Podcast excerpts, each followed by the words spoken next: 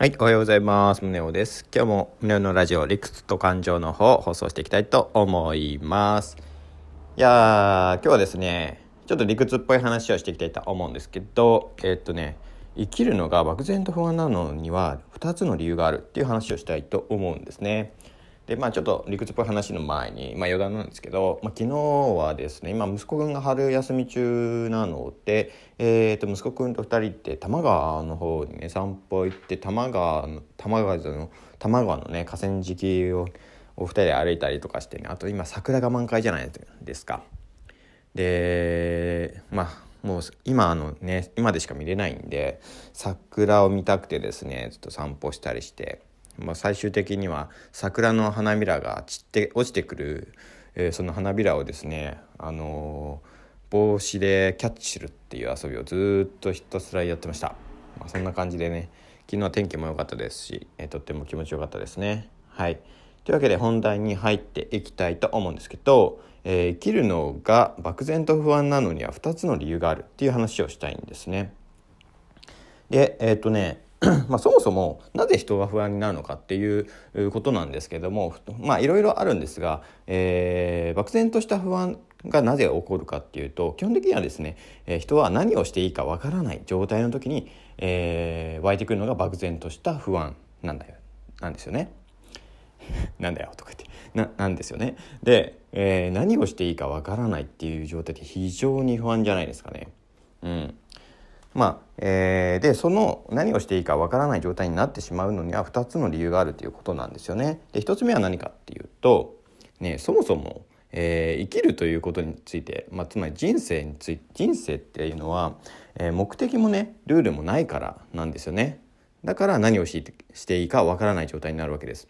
でこの人生には目的もルールもないっていうこの、えーと、文脈に関してはですね最近僕が読んだ本、えーと、平尾正弘さんっていう、えー、哲学とか倫理学を教えている方の、えー「人生はゲームなのだろうか」っていう、えー、まあ著書の中から引用させていただきましたこれすごい、えー、哲学とかねそういうのが好きな人はすっごい面白い本なんで読んでみてください。はい、で話を戻すと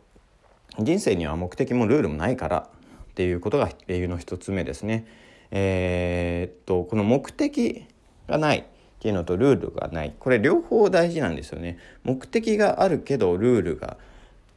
わからない、えルールがない状態っていうのが一番不安だったりしませんか？例えばなんかえー、っとなんだろうな、えー、新人でさ会社に入るとするじゃないですか。社会を全然知らなくて。でとりあえず配属された部署で、えっと、先輩にね電話鳴ったらとあの取るっていうことになってるからって言われたとするじゃないですか。そうすると目的は電話を取るっていうのは目的決まってるんですけども、えー、っとそこでのルールがわからない時ってめちゃめちゃ不安じゃないですか。例えばこのどの電話まで取っていいのかとかどのどこの範囲までのコールが自分が取れる範囲なのかとかね。あとは何を言うのかとかね何を言ってはいけないのかっていうこのルールがわからないとめちゃめちゃ不安になるわけですよね。っていうように目的があってもルールがわからないとおと非常に不安になるし 逆に、えー、ルールだけあってね目的がないっていうのはもう単純に 何て言うかな辛いですよね。だから、えー、人生にはやっぱ目的人生というかね、えーと、今自分がやってることに対して目的とルールがないっていう時人はとても不安になるっていうことですね。うん、あでえっ、ー、と、えー、人が生きる上でってルールってありますよねっていうまあ質問がね疑問が湧く人もいると思うんですけど例えばなんだろうな。ローカルルールっていうのはいっぱいあるわけですよね。日本で言えば例えば、えー、日本の国単位で言えば法律というローカルルールがありますよね。ただ法律っていうのは基本的には何て言うのかな。僕らが普段意識してあ生きていて、えー、別にね普通に無意識に生きててもクリアできるようなもんなんですよね。それってあのー、ここで言うルールではないんですよね、えー、今ここで言っているルールっていうのははっきりとそれを意識して、えー、やらなきゃっていうふうに思える程度のある程度の難易度がないと意味がないんですよね。うん、あの普通に無意識で、えーえー、っとクリアできているものはもうそもそもルールとして成立しないわけです。はい、つまり裏を返すと、えっと、人間はねえー、っとね不自由だからね不安が湧くわけじゃなくて自由であればあるほど不安が湧くっていうことですよね。えー、っとまあヨーロッパの哲学者でサルトルっていう人がいるんですけどサルトサルトルの言葉の中ですごい好きな言葉があって、えー、人間は自由の刑に処せられているっていう言葉があるんですけどつまり、えー、自由であるあるっていうことはすごく辛いことだっていうふうに、えー、な言葉を残してるんですけれども まあある意味ではあそういう部分があると思うんですよね。何をしていいかわからないっていうのがまさに、えー、その状態につながるというふうに思います。で、えー、2つ目なんですけれども2つ目はですね 自分のことが分かってないからっていうのがあります。えーと、要するに自分のことが分かってないから 何をしていいかわからないだから自分のことがわからないんだから何をしたいかも決まらないし何をしていいかわからない何ができるのかもわからないっていう状態になってしまうっていうのがあると思いますね。うん、で、えー、この2つが、えー、何をしていいかわからないという状態を生むとでその何をしていいかわからない状態が漠然とした不満を生むという理屈になります。で人生には目的がないとかねルールがないっていうのはもしかするとね50年前はもっとシンプルだったかもしれないんですよね。お金を、えー、いっぱい稼いで 出世してっていう分かりやすい、えー、ゴールとかね目的があったのかもしれないですね、えー、で、え価値観もね今よりもっと個人的な価値観が尊重されなくってあれをやれこれをやれこれをやってればいいっていうねルールが明確だったっていうのはあもしかしたら50年前はあるかもしれないんですよね。まあ、そういう意味で言うと生きるのが不安っていうのはある意味現代病の一つの一つなのかなというふうにも思ったりはします。はい、じゃあどうすればいいのかっていう話を後半でしていきたいんですがえっ、ー、とねまあ単純にねまず一つ目の人生に目的もルールもないのであればとりあえずね自分で自分で、えー、ゴールを決めてゴールとルールを決めて走り出すっていうことがいいんじゃないかなというふうに僕は思っています。でで僕の場合ではどういう目的とルールを設定しているかっていうことなんですけれども僕は基本的には毎日楽しく過ごすっていうのがまあ目的でありゴールでとして考えています。ただ目的でだけだと,、えーとね、不安になっちゃうんですよ。何していいか分かんなくなっちゃうから。うん。だからルールも設定してあげるのがすごく大事なんですね。ルール。で僕のルールは何かっていうと毎日楽しく過ごすっていうのがまあゴールなんですけれどもそのためにね人に頭下げたいね自分を犠牲にしたいね我慢したいね無理したいね体壊したいねえっ、ー、となんか満員電車乗ったいねえっ、ー、となんだろうな家族をねえー、家族とね不仲になったりね、まあ、そういうことをしてまで毎日楽しく過ごすっていうことはしないっていうまあいろいろ結構ルールがね上げていくとあるんですよね。でもうこの時点で結構難しくなってくるんですよ。だから難しいっていうのはえー、っとねできないことがいろいろ制限される例えば満員電車には乗っちゃいけないとかね人に頭を下げてはいけないっていう自分の中のルールができるのでそれをどうやってクリアできるかっていうことを考えなきゃいけないんですね考えるってことは不安な不安でね漠然とした不安でいるほどね暇じゃなくなるってことですね。うんまあ、そうやって言ってる場合じゃなくなるっていう感じになってくるわけですよね。えー、なので まあ皆さんもですねもう何でもいいと思うんですよね。あ自分の人生の目的とルールを決めてください。で例えばなんだろうな。うん90まで生きるが目的でもいいですよ。でその代わり例えばルールはできるだけもうできるだけ楽して90まで生きるとかでもいいわけですよ。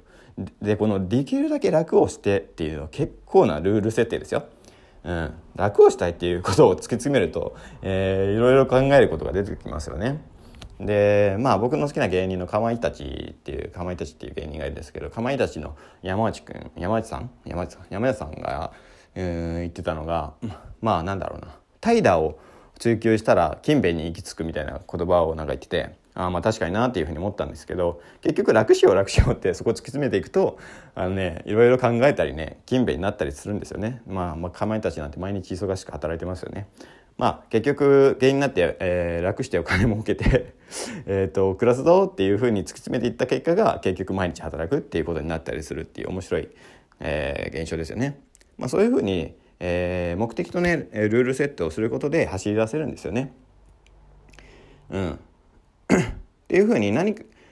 かをねこうやらないといけないっていういけないっていうかね、えー、考えなきゃいけないっていうふうになっていくことでえアイデアが明確になったりアイデアがどんどん出てくるっていうことにな、ね、循環になってくるんですねそうすると漠然とした不安が消えていきます。うん、で、えー、あとはねこの副産副産物としてあるのが自分でね、えー、ゴールとルールを決めたりねそれに向かってあれこれしているとね、まあ、当然失敗したりね、えー、そもそもゴール間違ってたなっていう思うこともあるんですよ。であじゃあ次こういうゴールにしてみようとかうんとね、えー、ルールを書き換えたりゴールを設定する精度が上がったりする、まあ、このこと自体がねだんだんね自分がのことが分かってくるってことなんですね。えー、こういうふうに自分で決めて行動をしているとあこれは自分ができてできないなとかこれには興味があってこれには興味がないなとかっていうのが分かってくるんですよね。そうすると自分が分かってくるんですよね。だから最初の